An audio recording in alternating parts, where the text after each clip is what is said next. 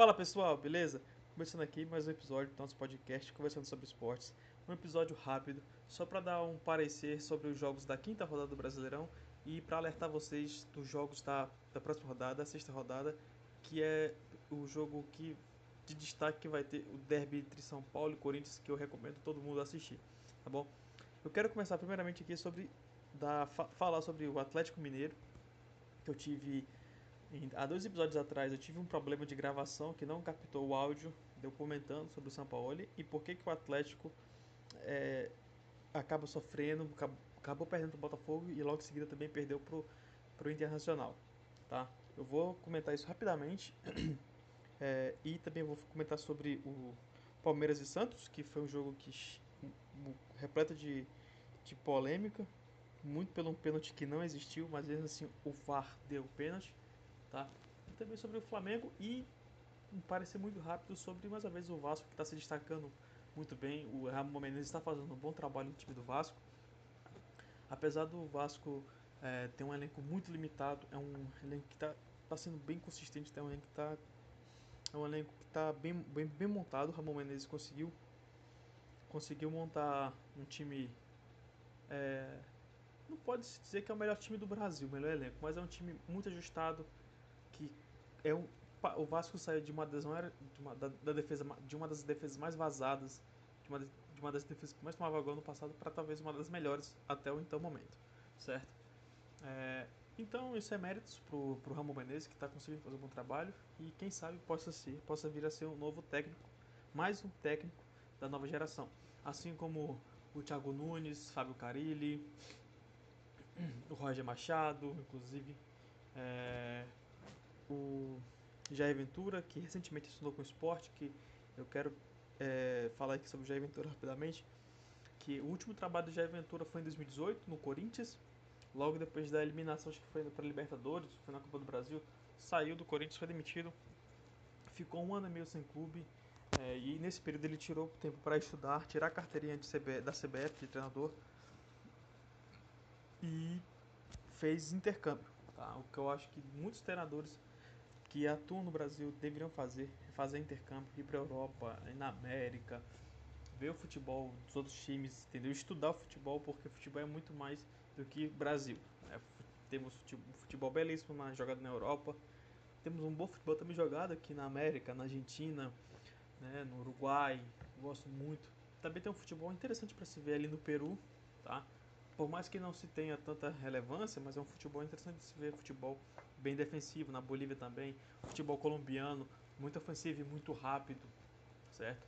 É, boliviano, o futebol boliviano, por exemplo, que só dá um parecer rápido, o futebol boliviano é na base da velocidade, é toque rápido, entendeu? Ou seja, é muito rápido, os caras pegam a bola, já toca e sai correndo, toca a bola sai correndo. Ou seja, querendo ou não, é diferente do futebol brasileiro, então o técnico, ele se atualizar, se, é, se aperfeiçoar em certos, em certos tipos de estilo de futebol é maravilhoso. O que muitos técnicos vêm fazendo hoje em dia. Jair Ventura é um deles. Inclusive, eu torço muito pro Jair Ventura, quero que venha, quero que faça um trabalho bom no esporte e tudo e que dê tudo certo para ele. Que possa assim voltar à elite do futebol brasileiro em algum time grande. E vamos lá.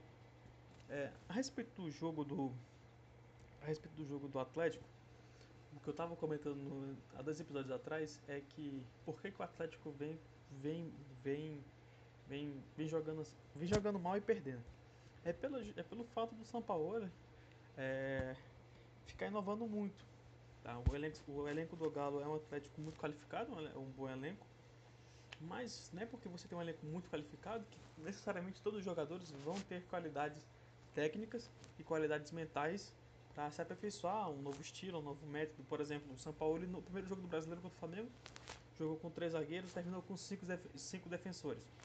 E aí no jogo do Botafogo jogou com três zagueiros, não jogou com quatro zagueiros, cinco meias, um atacante, enquanto, enquanto o Internacional jogou com três zagueiros e cinco defensores e dois, dois atacantes, se não me engano.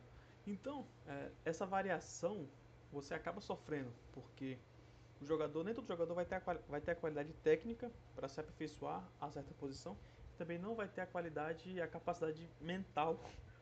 Se, não estou falando que o cara é burro, mas ele não vai ter a capacidade de aperfeiçoar e de conseguir ler uma jogada. Não é todo jogador que sai de primeiro de, de meia armador para se jogar como um meia central aí jogar ali flutuando ali nas entrelinhas ali do meio de campo. Não, o cara que joga, joga avançado, ele gosta de jogar, ele entende, ele sabe jogar avançado. É a mesma coisa que você querer fazer com que um meio, um armador venha jogar como primeiro volante de marcação. Fica muito difícil. A qualidade dele não é essa. E é isso que o São Paulo faz. São Paulo quer inova muito, o que não é errado. Mas ele vinha, ele vinha de boas vitórias, ele vinha de três vitórias seguidas, se não me engano. E aí agora está com duas derrotas. Botafogo Internacional, inclusive tomou um nó do Paulo Tuoro no jogo do Botafogo, contra o Botafogo, já falei isso. Paulo Tuoro conseguiu, com o elenco ilimitado que ele tem, conseguiu fechar, barrar o, o Atlético. O Atlético só foi conseguir um gol no finalzinho do, do segundo tempo, senão poderia ter, perdido 2 a 0 Então, esse é o problema que eu vejo no time do São Paulo. Tá? Essa, essa, esse fato dele querer ficar mudando, dele querer ficar. dele querer cada jogo fazer uma mudança nova para surpreender o adversário, pode isso é interessante? É, mas quando você tem jogadores com essa com a capacidade, seja qualidade, uma capacidade técnica e uma capacidade mental de entender a jogada e conseguir ler a jogada, que não é todo jogador que tem isso. A maioria dos jogadores brasileiros não tem nem o ensino, o ensino médio completo, então nem questão de ensino médio, mas chega nem ter o fundamental. Então, não acaba, o cara pode ter uma leitura de jogo na posição dele, mas quando ele vai para uma posição nova fica muito difícil a leitura de jogo. E é por isso que quando você pega o seu travante e bota ele para a ponta direita, o cara não consegue entender a jogada, porque às vezes não é a função dele, não é o ofício dele jogar pela ponta. Pela ponta requer um cara de velocidade. É a mesma coisa que você querer pegar o Fred e botar o Fred do Fluminense e jogar ele na lateral direita. O cara não vai render absolutamente nada. Absolutamente nada. Que é muito complicado um jogador que não tem velocidade, tem que jogar em cima de um, de um moleque que tem de 20, 22 anos, tá flor da pele, voa, o moleque corre o campo todo, entendeu? E querer botar um cara de 36, 38 anos para correr, fica muito difícil. Esse é o problema do São Paulo que eu vejo, né? E, e que se ele quer manter uma ele quer manter uma regularidade, quer manter o núcleo de vitórias, ele tem que voltar, tem que decidir um esquema. A questão, tipo assim, não é você querer mudar o elenco. Mas, por exemplo, é você querer fazer o que o Hans Flick faz no Bayern.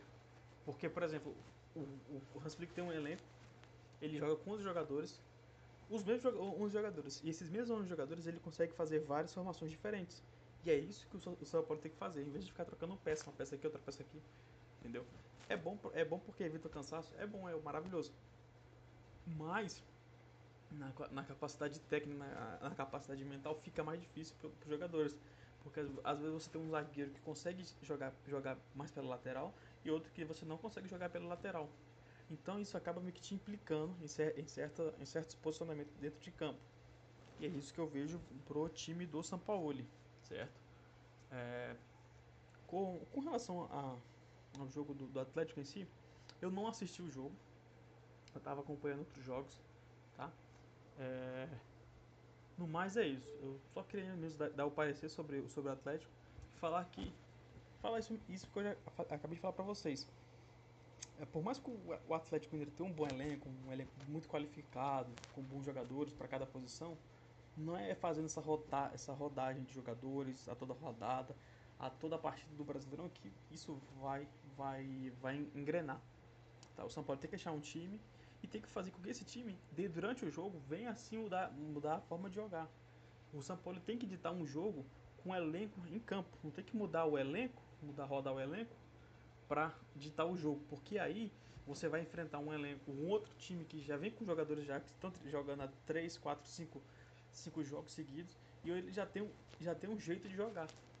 Diferente do Atlético que pegou que de uma semana jogou com uma formação e na outra semana já jogou com outra formação isso acaba implicando muito na, no trabalho desenvolvido, no, no trabalho apresentado. Isso implica muito e complica muito o desenvolvimento do jogo. É tanto que tá, a prova é clara, o Atlético vinha com o Atlético vinha de três vitórias seguidas. Deixa eu verificar aqui.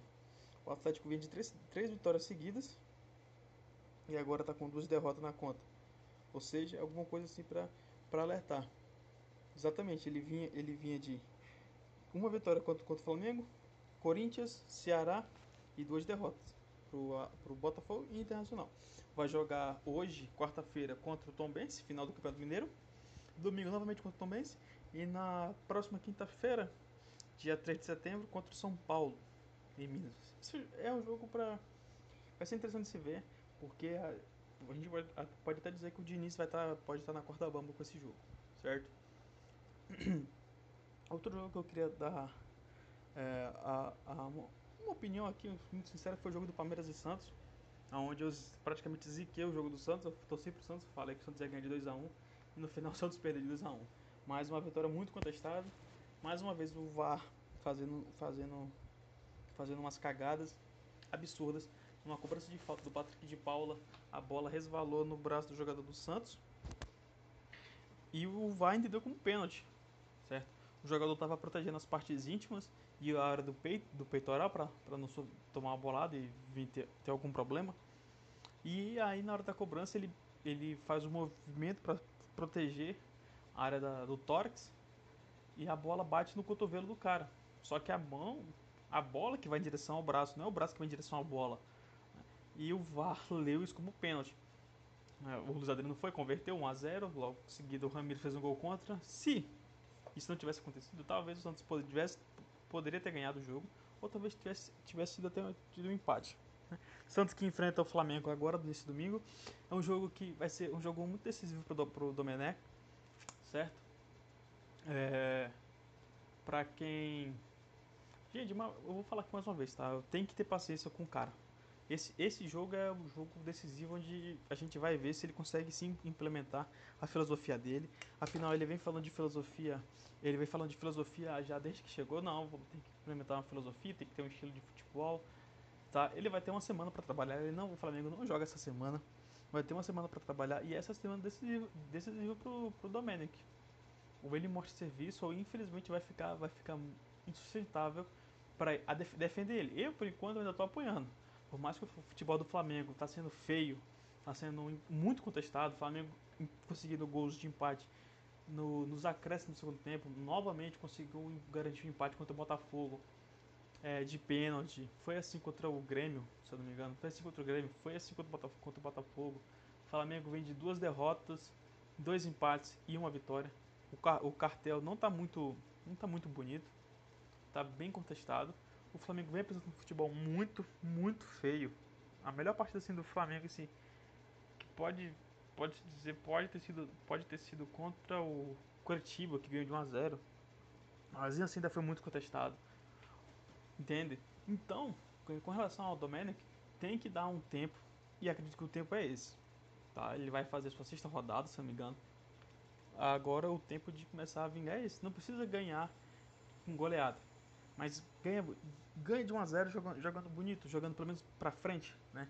Também os, os, jogadores do Flamengo tem que parar de tem tem que chutar mais, tem que novamente, se não fosse o gol de pênalti do Flamengo, o Flamengo não teria chutado ao gol do Botafogo. E é o segundo jogo que eu reparo isso. Contra o Grêmio foi a mesma coisa. O Flamengo não deu um chute no gol. O gol que eu falo, pessoal, é de novo. É somente aquele espaço da trave, tá? Finalizações, você pode finalizar, a bola passa por cima, passa da trave é uma coisa. Chutes no gol é chutes direto no gol, tá? É só aquele. É só os. É os, é os 7 metros por 2,71, se não me engano. É, tô falando esse chute direto no gol, tá? O Flamengo só deu. Flamengo, se não fosse o pênalti, o Flamengo não teria dado um. Nenhum contra o Grêmio e nem contra o Botafogo. Tá? E, e mais uma vez, é. É, muito, eu vi muita gente, gente contestando né, o empate, o pênalti. Gente, pelo amor de Deus, a bola bateu no cotovelo do cara, cara. Pelo amor de Deus. Se você é, se você acha diferente do jogo do Santos, que o cara, o cara do Botafogo, esqueci agora, estendeu o braço, ele estendeu o braço, né? Isso interfere diretamente na, na, na, na direção da bola, coisa que contra o Santos não foi. A bola que foi em direção ao braço. Na, no jogo do Flamengo Botafogo, o cara do Botafogo estendeu o braço. Diferente, ou seja, bola na mão na bola é uma coisa, bola na mão é outra. Tá? Para quem não sabe disso, tá? Quando a bola vai no seu braço, não é pênalti, não é falta. Quando o seu braço ou sua mão vai na bola, aí é falta. Tá, pessoal? Vou deixar bem claro isso, tá? Você também tem que entender de regras. Não adianta só querer entender de futebol, também tem que saber das regras. Isso é uma regra bem clara, tá? É... Eu não assisti o jogo do Flamengo, tá? Eu ouvi pela rádio. Eu vi que teve muito, muito bons momentos no primeiro tempo. Mas no segundo tempo, novamente, o time, o time tá, tá, tá eu não sei como é que está sendo o preparamento físico. Acredito que Marcos Braz deveria tomar algumas providências, deveria correr atrás para saber do que está acontecendo, porque isso não é normal. um time que um, praticamente o mesmo time que jogou quase tudo ano passado tá jogando com problemas físicos nessa temporada.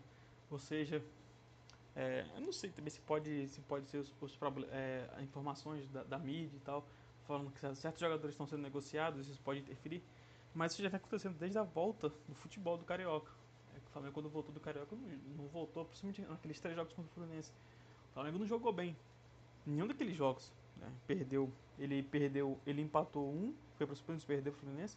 E ele ganhou outros dois. Mas jogando mal. Jogando muito mal. Jogando muito feio. Certo? E é isso.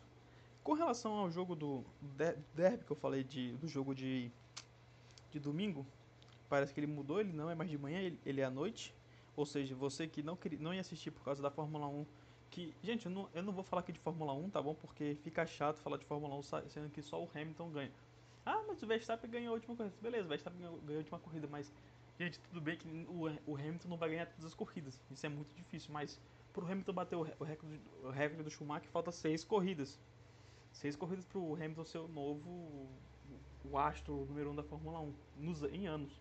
Tá? Então fica muito complicado. É, fica chato querer falar de um assunto que é só eu vou, eu vou comentar do eu vou comentar da Toro Rosso, eu vou comentar da Sauber. Não, né? Eu vou comentar da Renault, querendo brigando ali para chegar entre os 10 no escalão. Não, não vou, né? Se eu for comentar de Fórmula 1, eu vou comentar do Hamilton mesmo. Da Ferrari, do Leclerc, que eu, inclusive eu torço muito pelo Leclerc, eu não gosto da Ferrari, mas eu gosto do Leclerc.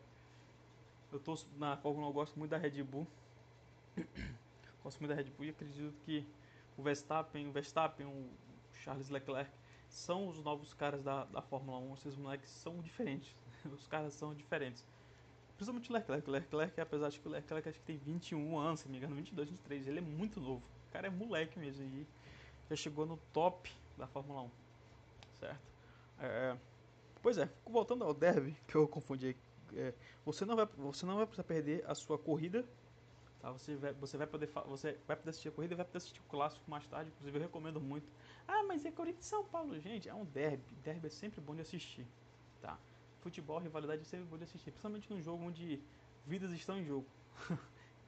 vidas não, mas cargos cargos estão em jogo. Né? Cargo do, por exemplo, do do Diniz, eu esqueci o primeiro nome dele, é, deixa eu ver aqui, é Moisés Diniz, esqueci o nome do, do treinador do São Paulo, peraí, só aumenta. Você que é Diniz. Fernando Diniz, isso. É, o Fernando Diniz está em jogo. É, ganhou, ganhou o último jogo contra o esporte, mas é que nem você querer é como tirar o doce, doce de uma criança. Entendeu? É fácil. Um time que não apresenta, não apresenta tanta dificuldade, não vinha apresentando tanta dificuldade no Brasileirão e agora o São Paulo foi lá e fez, fez mais do que dever. São Paulo joga hoje contra o Atlético Paranaense, às 6 horas, horário de Brasília, e domingo joga contra o Corinthians. Um derby que eu com certeza eu vou assistir. Tá? Uh, e por que, que eu recomendo?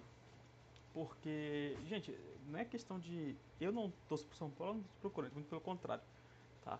Mas quando se trata de futebol, é um, é um. Eu não vejo isso como um empecilho. Ah, não vou assistir porque é jogo do meu rival. Mas eu assisto para poder acompanhar, para poder ver o desenvolvimento, para poder ver peças importantes, entendeu? Pra estar tá por dentro. Porque, como eu falei, eu não vejo isso como trabalho, eu vejo isso como um lazer. Eu gosto de fazer isso, entende? Então, por isso que eu recomendo, assista. Não custa nada. Se você tem alguma coisa pra fazer, beleza, é uma coisa. Mas se você não tem, assista o jogo você vai conseguir ver um estilo de. Você vai conseguir dois. Você vai ver dois estilos de jogos diferentes. Eu, eu acredito que o Corinthians ganha, uns 2x1, 2x0. O Corinthians ganha.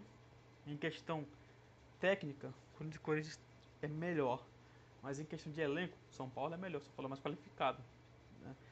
É, então, mais ou menos assim, eu recomendo. Assista o jogo, vai ser interessante. Vai ter outros jogos também. É isso. Tá bom, pessoal? Eu queria, dar só, eu queria só fazer esse episódio rápido aqui pra vocês, tá? Eu tô tentando fazer episódios rápidos porque eu tô tendo muito problema com a gravação. Chega um certo momento do, do áudio que meu áudio corta e eu fico sem entender nada. E pra mim aparece que tá gravando, tá bom?